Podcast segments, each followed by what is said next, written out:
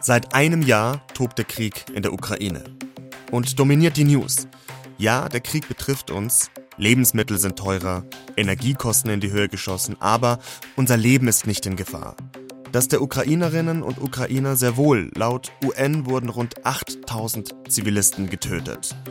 Und vielen blieb nur die Flucht. Im letzten Jahr sind über eine Million Menschen aus der Ukraine nach Deutschland geflohen, sagt das Bundesinnenministerium. Zusätzlich zu den vielen Menschen, die vor allem aus arabischen Ländern kommen.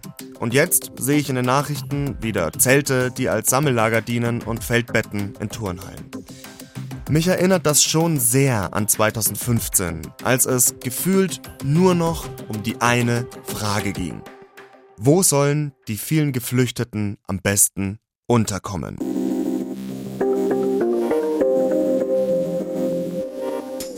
Eine Antwort auf diese große Frage zu finden ist nicht einfach, aber wir haben drei Lösungsansätze für euch, die uns beeindruckt haben.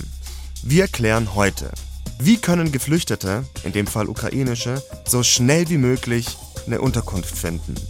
Und wie können wir Geflüchtete besser auf die einzelnen Kommunen verteilen, die teilweise auch am Limit sind? Und was haben eigentlich Dating-Apps damit zu tun? Wenn das so funktioniert, wie wir euch das vorstellen, dann ist das ein Game Changer. Und wie können die wichtigen Player, also Bund, Länder, Kommunen, konstruktiver zusammenarbeiten? Ihr hört dreimal besser mit mir, Kevin Ebert. Schön, dass ihr dabei seid. Und dreimal besser findet ihr zum Beispiel in der ARD Audiothek. Lasst uns erstmal über schnelle Lösungen sprechen. Also die Leute kommen an und können sofort unterkommen. Da gibt es einen großen Unterschied zwischen Geflüchteten aus der Ukraine und zum Beispiel aus Afghanistan. Ukrainer dürfen nach Deutschland einreisen und wenn sie wollen und können, dürfen die sich selbst um eine Unterkunft kümmern. Wenn ihr wissen wollt, wieso das so ist, wir verlinken euch dazu einen Artikel in den Show Notes. Auf jeden Fall, eine Wohnung finden in Deutschland gerade in Großstädten, ja, das kann schon mal sehr schwierig werden und auf die Schnelle und ohne Kontakte vielleicht sogar unmöglich. Also intern sagen wir immer UU, weil Unterkunft ah, okay. Ukraine ist sehr, sehr lang, das wissen wir.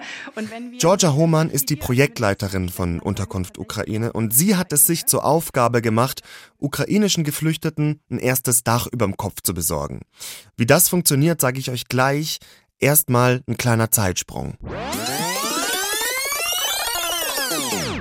Es ist der 24.02.2022, also der Tag, an dem wir alle in den Nachrichten erfahren, dass die russische Armee die Ukraine überfallen hat. Und viele fragen sich, was kann ich machen? Was kann ich spenden? Wann und wie kann ich irgendwie helfen? Auch zwei Berliner stellen sich diese Frage und erstellen eine Homepage, die erstmal einfach listet, Wer hat wo eine freie Wohnung oder ein freies Zimmer?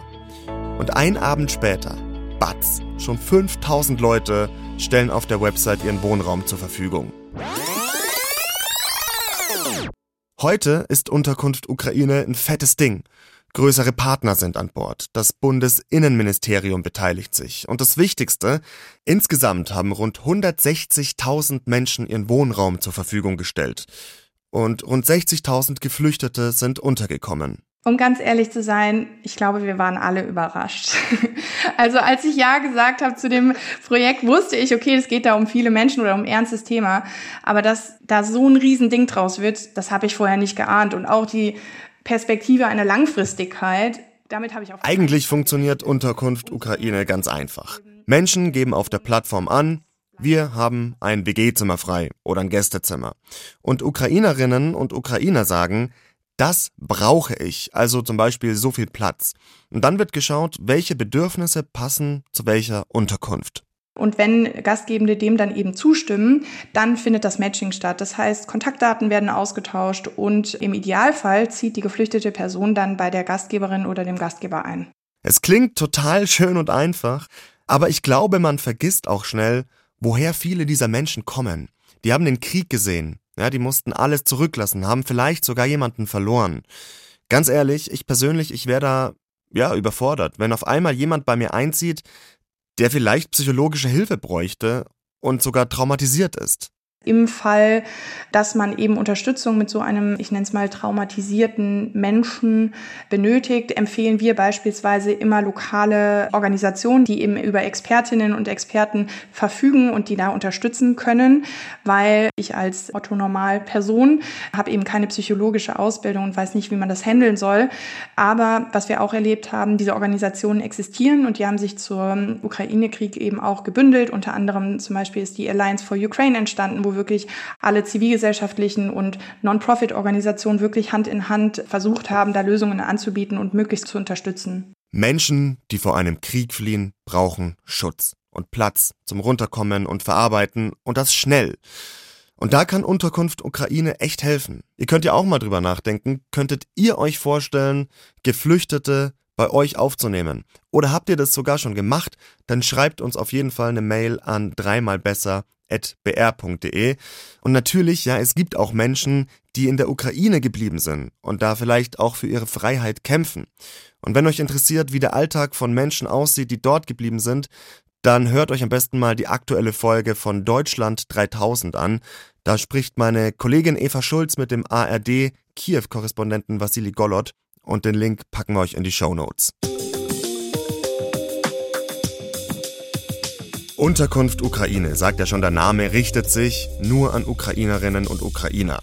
Jeder andere Geflüchtete muss den staatlichen Weg gehen und wird nach einer Zeit im Erstaufnahmezentrum einer Flüchtlingsunterkunft in einer Kommune zugewiesen. Und da ist das Motto aktuell, unterbringen, wo Platz ist. Punkt. Behörden können keine Rücksicht nehmen auf die Wünsche der Geflüchteten oder der Kommunen. Keine Chance. Oder? Match-In will die Verteilung von Geflüchteten komplett neu denken. Das Projekt ist ein Baby der Uni Hildesheim und der Uni Erlangen-Nürnberg und wie das genau funktioniert und warum das so wichtig ist, das hat mir Danielle Gluns von der Uni Hildesheim erzählt, eine der Projektleiterinnen von MatchIn. Der Hintergrund ist, dass bisher die Verteilung von den Ländern auf die Kommunen vorwiegend nach Quoten, also im Prinzip nach Zahlen passiert, während die Voraussetzungen von Schutzsuchenden, deren Bedarfe und Wünsche genauso wenig berücksichtigt werden wie die Situation in den Kommunen, wo die Schutzsuchenden hin verteilt werden. Und das möchten wir ändern. Und wie wir das ändern wollen, dafür entwickeln wir einen Algorithmus. Der mhm. soll die Daten auf beiden Seiten aufnehmen, verarbeiten und dann einen Vorschlag machen, in welcher Kommune die Person am besten ankommen kann, in welcher Kommune die Integration am besten funktionieren kann. Okay, also wenn wir das mal durchspielen, ganz konkret, da kommt ein Geflüchteter, sagen wir jetzt mal aus Afghanistan und der wird dann gefragt, was er für Präferenzen hat, was er braucht zum Leben, was ihm wichtig ist, sozusagen. Genau, das ist eine Software. Im Moment soll sie so laufen, dass eine Person, ein Sachbearbeiter, Sachbearbeiterin in der Erstaufnahmeeinrichtung quasi ein Interview mit der Person führt und dann Fragen stellt wie, welche Arbeitserfahrung haben Sie, welche Bildungshintergrund, welche Wünsche, wo wollen Sie hin, wo würden Sie gern arbeiten? Wünschen Sie sich Anschluss an eine religiöse Gemeinschaft oder eine sprachliche Gemeinschaft? Haben Sie besondere gesundheitliche Bedarfe? Müssen Sie irgendeinen besonderen Arzt oder Ärztin regelmäßig sehen? Mhm. Okay, Leute, kurzer Break. Ich weiß nicht, ob es euch so geht wie mir, weil ich finde es schon krass, dass das alles nicht gemacht wird. Also, dass weder geschaut wird, was sind die Bedürfnisse der Geflüchteten, noch was braucht eine Kommune und was kann eine Kommune leisten. Das finde ich schon bemerkenswert. Die Daten werden dann in die Software eingegeben und in der Software hinterlegt sind schon kommunale Profile, wo abgefragt wurde, wie ist denn die Situation auf dem Wohnungsmarkt bei Ihnen, in welchen Branchen sind vorwiegend Arbeitsplätze vorhanden oder welche Branchen sind besonders stark vertreten in der Kommune, welche Bildungsangebote gibt es, welche Sprachkurse. Und das wird dann abgeglichen und dann geschaut, welche Kommune passt am besten für die ganz konkrete Person. Okay, bisschen wie eine Dating-App. Oder? Den Vergleich haben Sie wahrscheinlich auch nicht das allererste Mal gehört, kann ich mir genau, vorstellen. Genau, der kommt immer mal wieder, weil im Prinzip ist das tatsächlich relativ ähnlich zu denken, dass man ja. da versucht, Ähnlichkeiten herzustellen oder zu, halt. herauszufinden. Ähm, klassisches Match. Genau, ein klassisches Match zu erreichen. Okay, und die Kommunen geben dann auch wirklich an, was sie sozusagen in Anführungszeichen bieten können.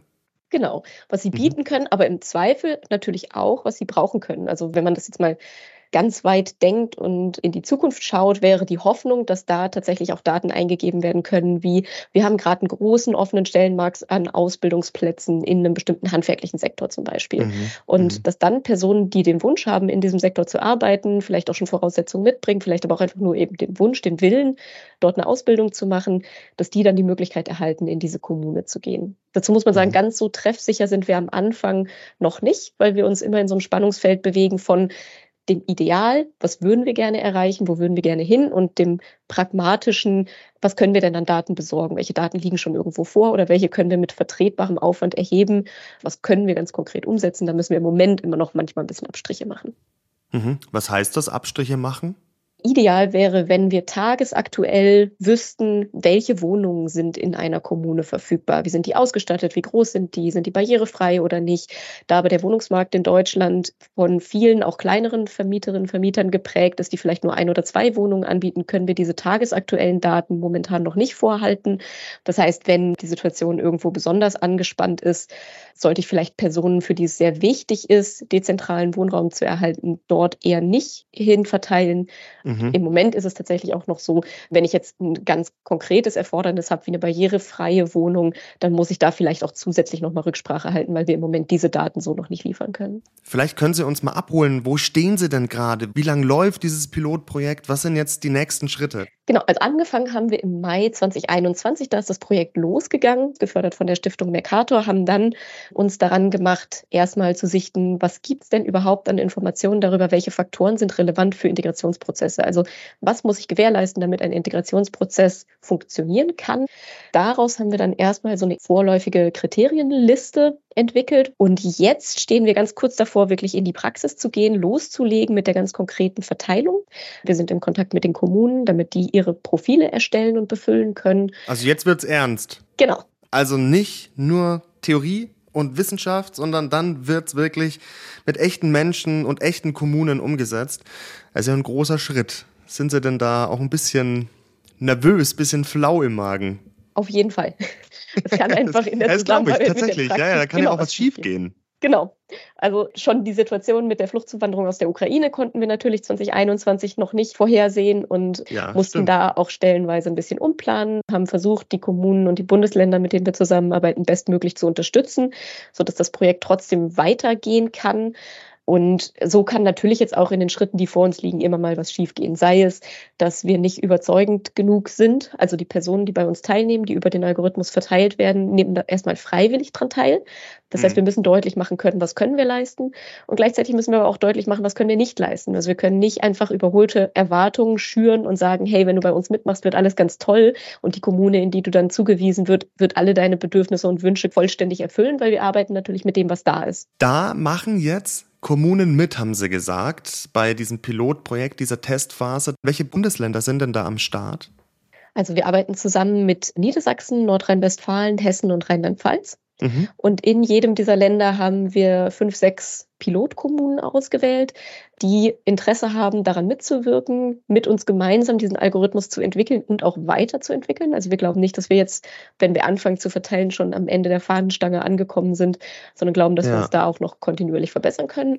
Also die haben Lust auch. Mhm. Auf jeden Fall. Das ist was, was uns sehr positiv stimmt, ungeachtet dessen, dass natürlich gerade die Lage in vielen Kommunen auch echt angespannt ist, dass Kapazitäten gebunden sind, die sonst eigentlich für das Projekt hätten eingesetzt werden sollen, besteht da der Wille, weiter mit uns zusammenzuarbeiten, weil man eben auch in den Kommunen sagt, das hat das Potenzial, die Situation auch für uns in den Kommunen zu verbessern. Die Testkommunen wollen mit Match-In wirklich zusammenarbeiten. Ja, da gibt sowas wie einen gemeinsamen Spirit. Daniel Gluns hat mir auch erzählt, dass man so ein Verteilungsprogramm wie Match-In noch viel größer aufziehen könnte.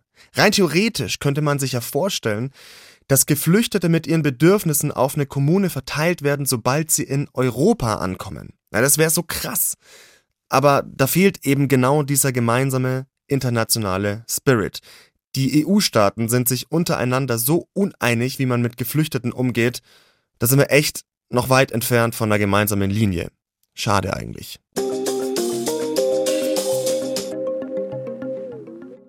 Flüchtlingspolitik ist seit Jahren ein Streitthema und ich bin müde. Es sind immer die gleichen Diskussionen und ich habe ehrlich gesagt das Gefühl, dass da nichts vorangeht. Irgendwie ändert sich doch da nichts. Verrückte Idee, liebe Kommunen und Länder und Bund. Könnte man da nicht mal was an der Kommunikation ändern? Also wirklich konstruktiv reden. Was läuft schlecht? Wie können wir die Menschen besser verteilen? Und was brauchen die Kommunen vor Ort? So, jetzt gab's ja gerade den Flüchtlingsgipfel bei Innenministerin Faeser. Und man könnte annehmen, da reden die doch über sowas. Nur so richtig gebracht hat das bis jetzt noch nichts. Und noch deutlicher formuliert das der Migrationsforscher Professor Jochen Oltmer.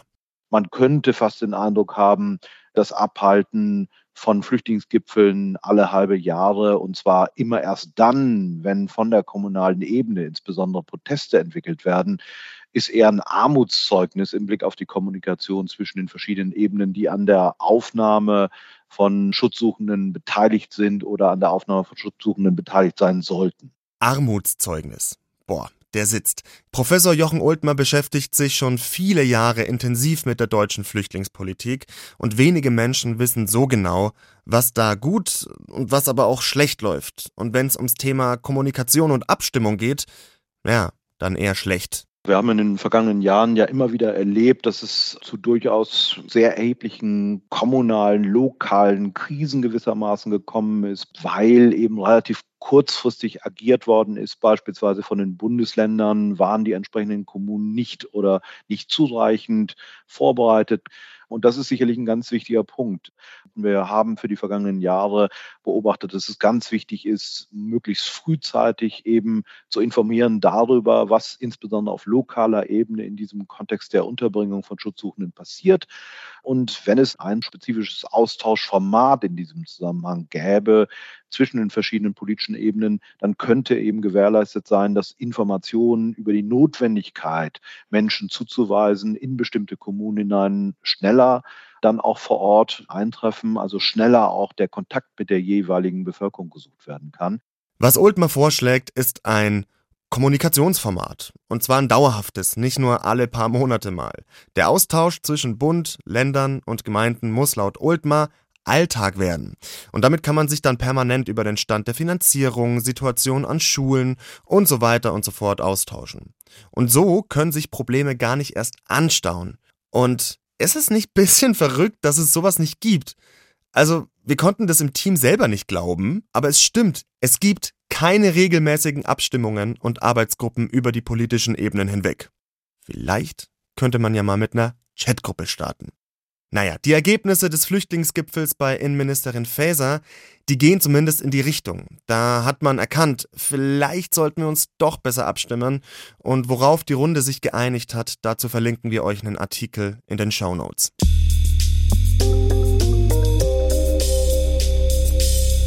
Wo sollen Geflüchtete am besten unterkommen? Wir haben im Team schnell gemerkt, dass wir uns verabschieden müssen von der Lösung, die alle Probleme löst. Dafür ist es einfach zu verzwackt. Aber es gibt für bestimmte Menschen und bestimmte Probleme echt richtig coole Ansätze. Und vielleicht habt ihr auch Gedanken zu dem Thema oder kennt noch einen Lösungsvorschlag, dann schreibt uns an dreimalbesser.br.de.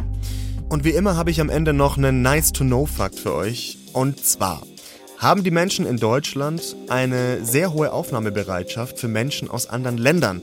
Das hat nicht nur Professor Oltmer gesagt, das bestätigt zum Beispiel auch eine Studie der Friedrich-Ebert-Stiftung von 2018 bis 2020. Die kommt zum Ergebnis, mehr als die Hälfte der Deutschen sieht Zuwanderung als eine Chance. Und nächste Woche gibt es wieder drei Lösungsansätze für eine neue Herausforderung, dann mit meiner Kollegin Birgit Frank. Meine Redakteurinnen Anna Fabig, Veronika Süß und ich sagen Ciao, macht's gut.